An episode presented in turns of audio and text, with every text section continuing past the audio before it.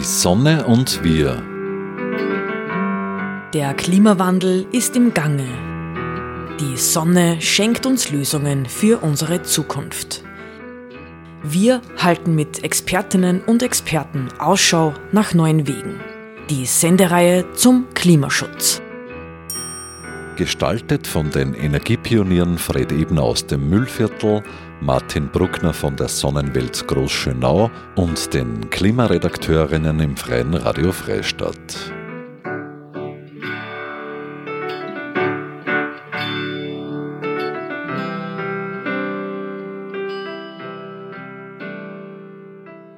Willkommen zu Die Sonne und wir. Mein Name ist Maris Niewerkler. Ich spreche heute mit Johanna Eckert von No Patents on Seed. Keine Patente auf Saatgut, Besonders soll bei ihnen sichergestellt werden, dass die Zucht bzw. der Anbau von Nahrungspflanzen und Nutztieren in Europa nicht durch Patente behindert oder erschwert wird. Habe ich das so richtig zusammengefasst? Ja, ganz genau. Also das ist die Basis unserer Arbeit. Also für unsere Ernährungssicherheit in Europa ist es sehr wichtig, dass äh, ZüchterInnen Zugang zu Saatgut haben. Und da auch viele große Konzerne an diesem Saatgut Interesse haben, werden, wird das oft patentiert und dadurch der Zugang zum Saatgut für Züchterinnen oft erschwert. Das ist ein großes Risiko für die Ernährungssouveränität in Europa und äh, deswegen versuchen wir hier Aufmerksamkeit zu schaffen und die gesetzliche Lage zu verbessern. Hm.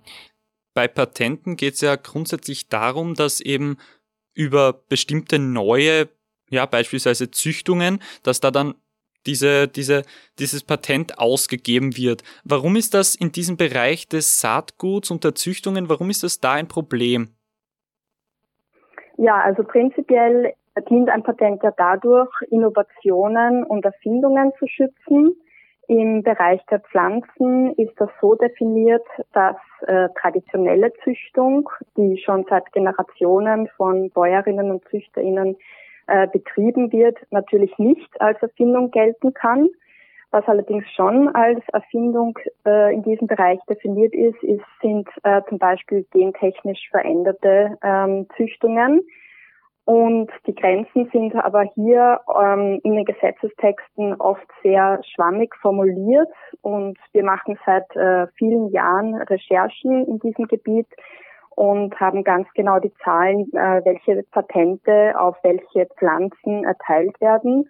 Und da haben wir in den letzten Jahren leider auch gesehen, dass in etwa 200 Patente auch auf traditionelle Züchtung erteilt wurden, was natürlich ein großes Risiko darstellt und besonders aktuell äh, mit der Debatte um die neue Gentechnik sehen wir auch das Risiko, dass es ähm, äh, die Zahl der Patente auf Pflanzen sich weiter erhöhen wird.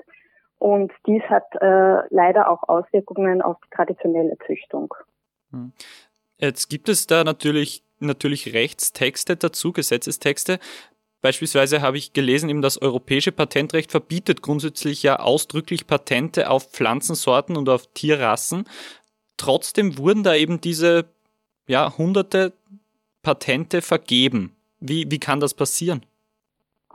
Genau, es gibt einerseits auf EU-Ebene die sogenannte EU-Biopatentrichtlinie, die so, wie Sie sagen, von der Patentierbarkeit ausschließen, äh, Pflanzensorten, Tierrassen, aber auch sogenannte im Wesentlichen biologische Verfahren. Das ist das, was man unter traditionellen Züchtungsmethoden versteht. Ähm, und dann gibt es noch das Europäische Patentamt, dessen Grundlage das Europäische Patentübereinkommen ist, ähm, dass diese EU-Biopatentrichtlinie äh, großteils übernommen hat. Und das ist eine unabhängige Institution, also keine EU-Institution. Und da diese Gesetzestexte aber sehr schwammig formuliert sind, also das ist jetzt ähm, nicht sehr ausschweifend, ist dann oft für die Unternehmen, die ein Interesse daran haben, auch konventionelle Züchtung ähm, unter Schutz zu stellen, sozusagen, unter Patentschutz, es leider oft äh, viel zu leicht, äh, die Gesetzestexte zu umgehen und sich dadurch eben auch Patente auf konventionelle Züchtung erteilen zu lassen. Und daher fordern wir schon seit Jahren, dass diese ähm, Formulierungen nachgeschärft werden müssen, damit dieser Missbrauch äh, des Patentrechts unterbunden ist. Denn die EU-Gesetzgebung hat klar die Intention, konventionelle Züchtung, also traditionelle Züchtung, von der Patentierbarkeit auszunehmen. Lehnen Sie diese Patente auf Pflanzen und Tiere jetzt generell ab oder gibt es da dann bestimmte Ausnahmen, beispielsweise wenn man jetzt an Gentechnik denkt? Ja, also wenn man es aus einer ethischen Sicht betrachtet, dann kann man Patente auf Pflanzen und Tiere prinzipiell ähm, kritisch sehen, denn niemand kann eine Pflanze oder ein Tier erfinden. Also man nimmt ja da immer die Natur als Ursprung. Allerdings äh, müssen wir uns in unserer Arbeit schon auf die bestehende Gesetzeslage beruhen und können keine utopischen Forderungen stellen.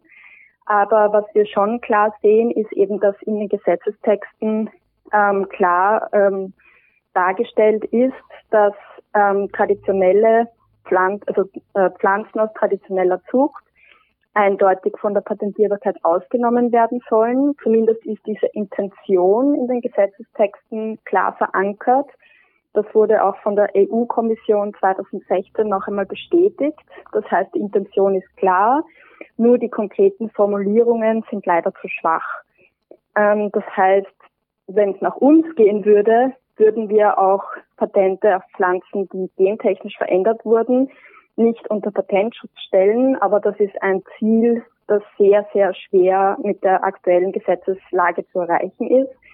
Das heißt, aktuell fokussieren wir uns hauptsächlich darauf, ähm, zumindest die traditionelle Züchtung äh, zu schützen und sehen diese auch prinzipiell als die zukunftsorientierte Reform einer, einer nachhaltigen Landwirtschaft. Warum wollen diese Konzerne überhaupt Patente auf bestimmte Pflanzen, Tiere nehmen? Also was haben diese PatentnehmerInnen da damit vor? Ja, der Saatgutmarkt ist einer mit einer sehr starken Marktkonzentration und Patente sind ein weiteres Mittel, um diese Konzentration zu, zu verstärken. Wenn ich ein Patent auf eine, auf eine bestimmte Eigenschaft einer Pflanze habe, dann kann ein anderer Züchter damit nicht mehr weiterarbeiten und in vielen Fällen sehen wir auch, dass ZüchterInnen durch diese prekären gesetzlichen, äh, diese prekäre gesetzliche Situation äh, sehr verunsichert sind. Es gibt zum Beispiel Patente auf bestimmte Eigenschaften, zum Beispiel auf Resistenzen gegen eine Viruserkrankung einer Pflanze. Wenn ich als Züchter, der Jahre in die Arbeit steckt, um eine neue Sorte zu ähm, züchten, sehe, dass diese Eigenschaft bereits von Patenten betroffen sozusagen ist, dann muss ich es mir gut überlegen, ob ich es riskieren kann, einen etwaigen ähm, Rechtsstreit mit einem großen Konzern ähm, einzugehen. Und viele hören dann mit ihrer züchterischen Arbeit schon, schon davor auf. Das heißt, diese Züchter sterben dann sozusagen eher aus. Wie hängt das eigentlich zusammen? Es, es, jeder Landwirt züchtet ja dann nicht immer seine eigene Saatgut, sondern kauft das dann eben zu. Das werden dann wahrscheinlich auch immer weniger, die dann ihr eigenes Saatgut wieder weiterverwenden über, über, über Jahre sozusagen. Ja, züchterische Arbeit ist äh, etwas sehr Aufwendiges. Also man braucht oft Jahre, bis man zu einer, einer neuen Sorte kommt und die man dann auch zur Zulassung bringen kann. Das heißt, oft äh, sind das äh, spezialisierte Betriebe. Und es ist natürlich sehr wichtig, dass es diese Arbeit auch weiterhin gibt, weil auch ähm, wenn wir kleinere und mittelständische Saatgutunternehmen haben, wir auch davon ausgehen können, dass die Vielfalt an Pflanzen wesentlich größer ist, dass wir auch Angepasstheit an regionale Gegebenheiten haben, was äh, bei großen Konzernen äh, nicht der Fall ist. Und hier würden wir auch ähm, sehr an, an Vielfalt auf dem Acker und im Endeffekt dann auch auf unseren äh, Tellern verlieren. Und es ist natürlich auch sehr wichtig, eine große Anzahl verschiedener Pflanzen zu haben, da diese unterschiedliche Merkmale haben, die sich besonders gut eignen, sich an neue Gegebenheiten anzupassen, wie zum Beispiel die Klimaveränderung, aber auch Schädlinge oder Krankheiten. Das heißt, in Zukunft können dann bestimmte Merkmale von Pflanzen gar nicht mehr gezüchtet werden, beziehungsweise von diesem Saatgut, weil es die sozusagen schon gibt. Sehe ich das so richtig? Ja, wenn es ein Patent auf eine bestimmte Resistenz gibt, ähm, dann kann das äh, die Arbeit damit sehr erschweren. Und ZüchterInnen sind ja immer darauf angewiesen, auf schon bestehende Pflanzen zurückzugreifen. Also es kann ja eben keiner eine Pflanze wirklich aus dem Boden stampfen und erfinden, mhm. sondern ich muss ja immer auf bestehendes äh, Material zugreifen können.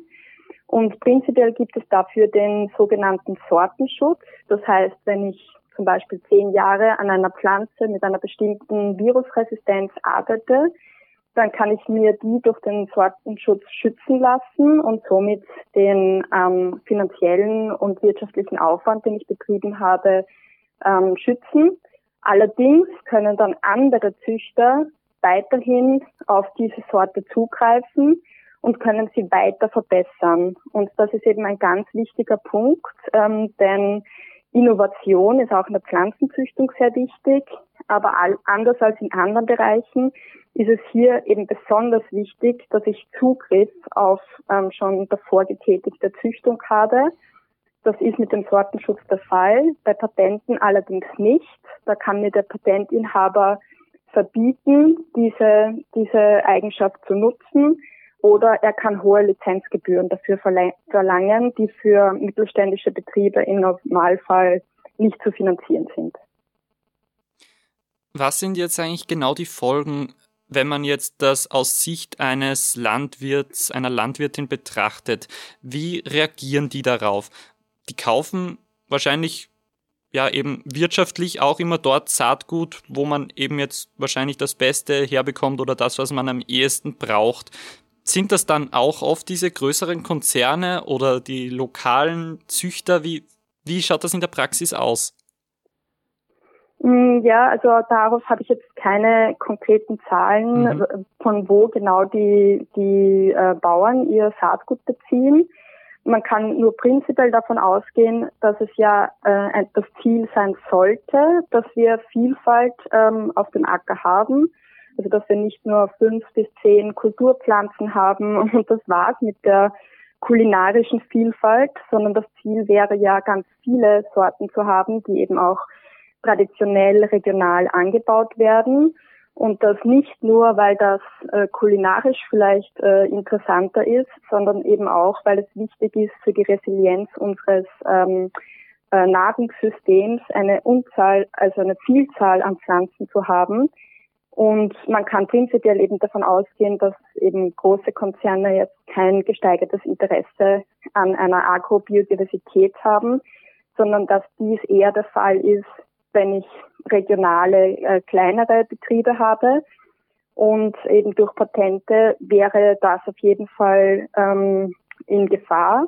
Und wenn mir als Landwirt auch daran liegt, dass ich eine nachhaltige Landwirtschaft be äh, betreibe und eben auch regionales äh, Saatgut zur Verfügung stehen muss, dann fahre ich äh, bestimmt besser auf, auf kleinere Saatgutunternehmen zurückzugreifen.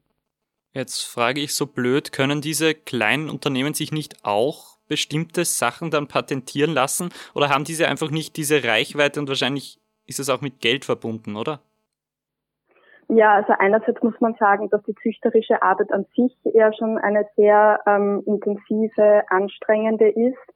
Und äh, ein mittelständischer Betrieb kann sich keine Rechtsabteilung leisten. Sie können sich vorstellen, dass das Beantragen eines Patents sehr aufwendig, schwierig, ähm, finanziell auch sehr kostenintensiv ist. Ähm, es braucht Patentanwälte etc. Das heißt, das ist in der Praxis keine Option. Und auf der anderen Seite würde man damit ja auch in, bei einem System mitspielen, das einem prinzipiell widerspricht. Es gibt zwar ähm, mittelgroße Unternehmen in Europa, die sagen, ähm, prinzipiell finden sie das System der Patentierung von Saatgut auch nicht in Ordnung, aber sie haben keine andere Wahl, äh, um am Markt äh, relevant zu bleiben. Aber für kleinere Betriebe ist, ist das ähm, einfach keine Option. Mhm. Vielleicht gehen wir noch einmal genauer auf den Punkt ein, was wird da jetzt eigentlich genau patentiert auf dieser, von dieser Pflanze, in dieser Pflanze? Ist das im Genom oder wie, wie, wie kann man das einfach beschreiben? Also prinzipiell muss man noch sagen, man kann keine ganze Pflanze patentieren, also auch keine Pflanzensorte. Das ist klar geregelt und das ist auch in der Praxis, wird das so gehandhabt. Das heißt, was oft äh, patentiert wird, ist ein, ein bestimmtes Merkmal einer Pflanze. Das kann eine bestimmte Wuchseigenschaft sein, eine Resistenz gegen eine Krankheit, ein erhöhter äh, Ertrag, ein bestimmter Geschmack etc. Man kann sich Verfahren, bestimmte Züchtungsverfahren ähm, patentieren lassen. Und was wir auch immer häufiger sehen, ist, dass sich Gen, dass Genvarianten in einer Pflanze patentiert werden.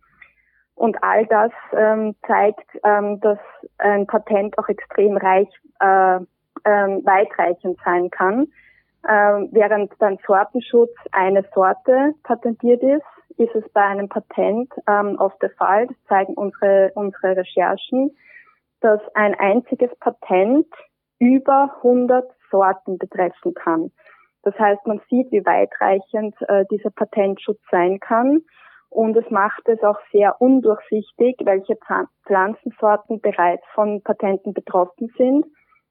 Das heißt, wenn ich als Züchter ähm, es umgehen will, ähm, in einen Patentkonflikt zu gelangen, dann ist allein die Information, was bereits unter Schutz steht, sehr ähm, schwer zu erlangen.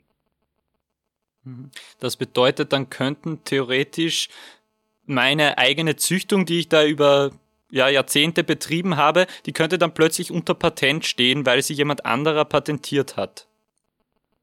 Ja, genau so ist das. Wir sehen diese Beispiele auch in der Praxis.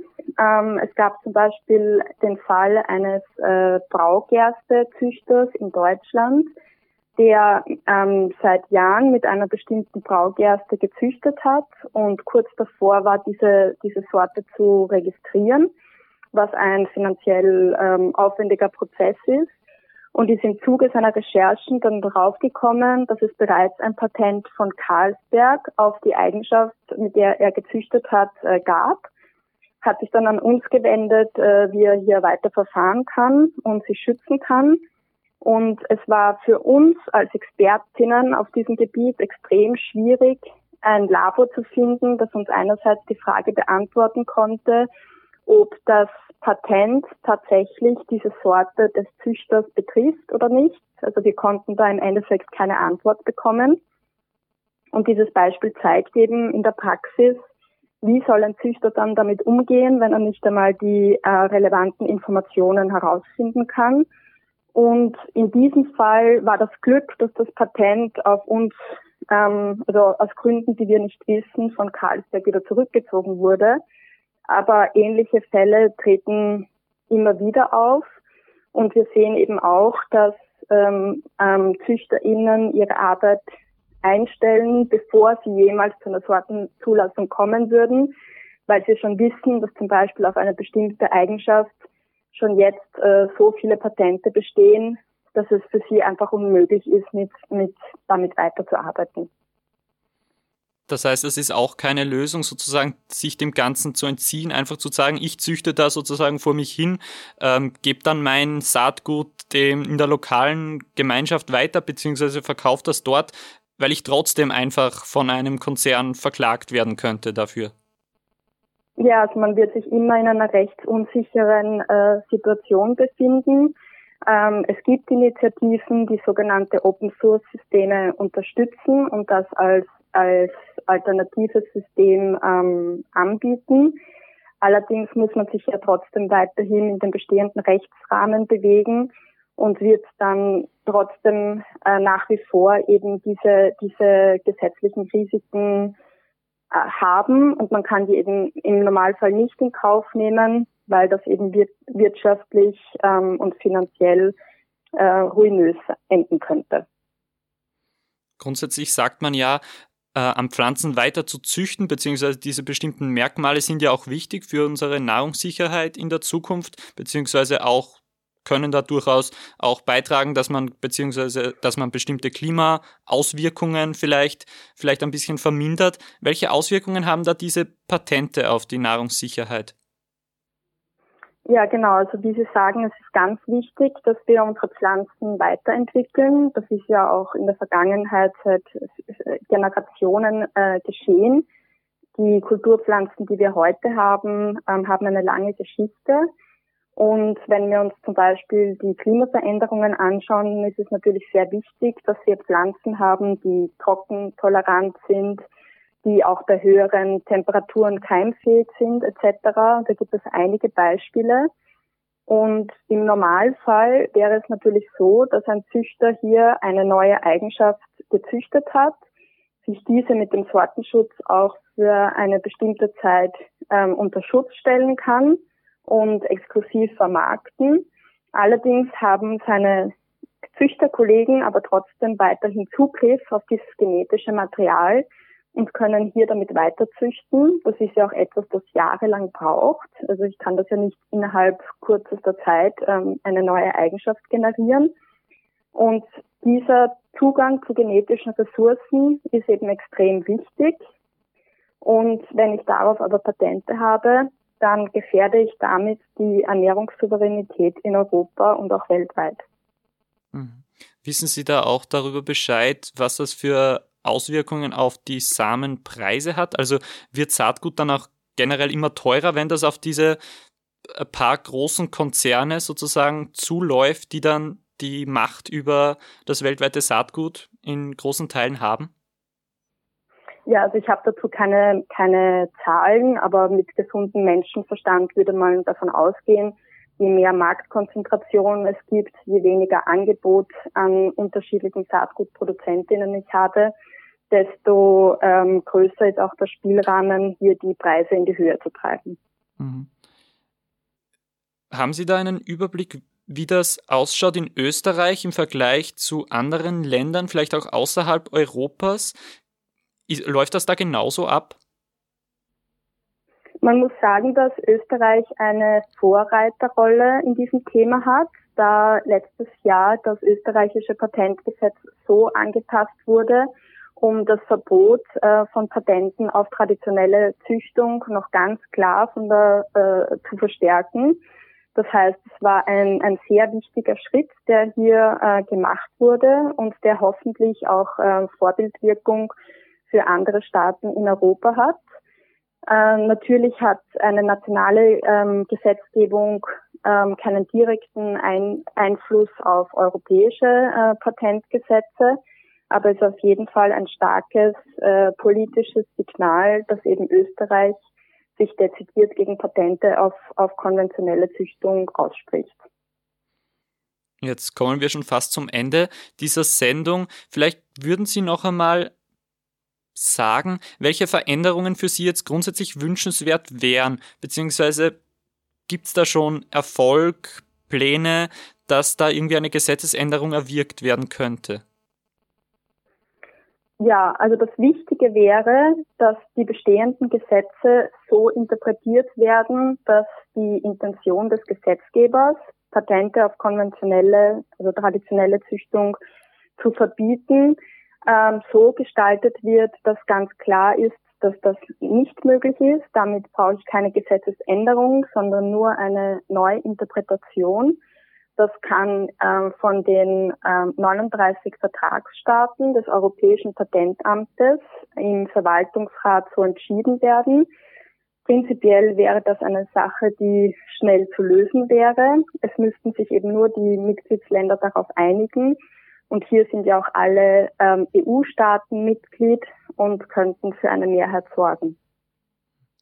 Dann sage ich vielen Dank, dass Sie sich die Zeit genommen haben. Sie hörten Johanna Eckert von No Patents on Seed. Das war Die Sonne und wir. Vielen Dank, liebe Zuhörerinnen und Zuhörer, dass Sie zugehört haben.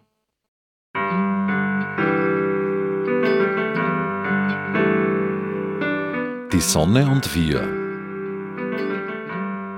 die wöchentliche Sendung zum Klimaschutz wurde in Kooperation mit der Sonnenwelt entwickelt.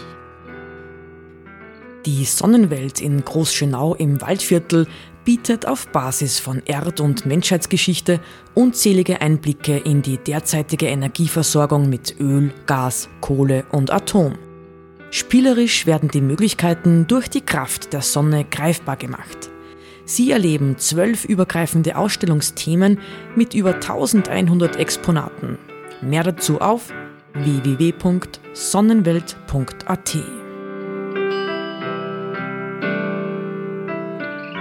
Die Sonne und wir wird im Freien Radio Freistadt produziert und auch bei folgenden freien Radios regelmäßig ausgestrahlt. Radio Froh Linz, B138 Kirchdorf, Freies Radio Salzkammergut, Radio Y Hollerbrunn, Campus und City Radio St. Pölten, Radiofabrik Salzburg und Radio OP Oberpullendorf. Alle Sendungen stehen auch im Online-Archiv zur Verfügung und können auf diversen Podcast-Plattformen abonniert werden.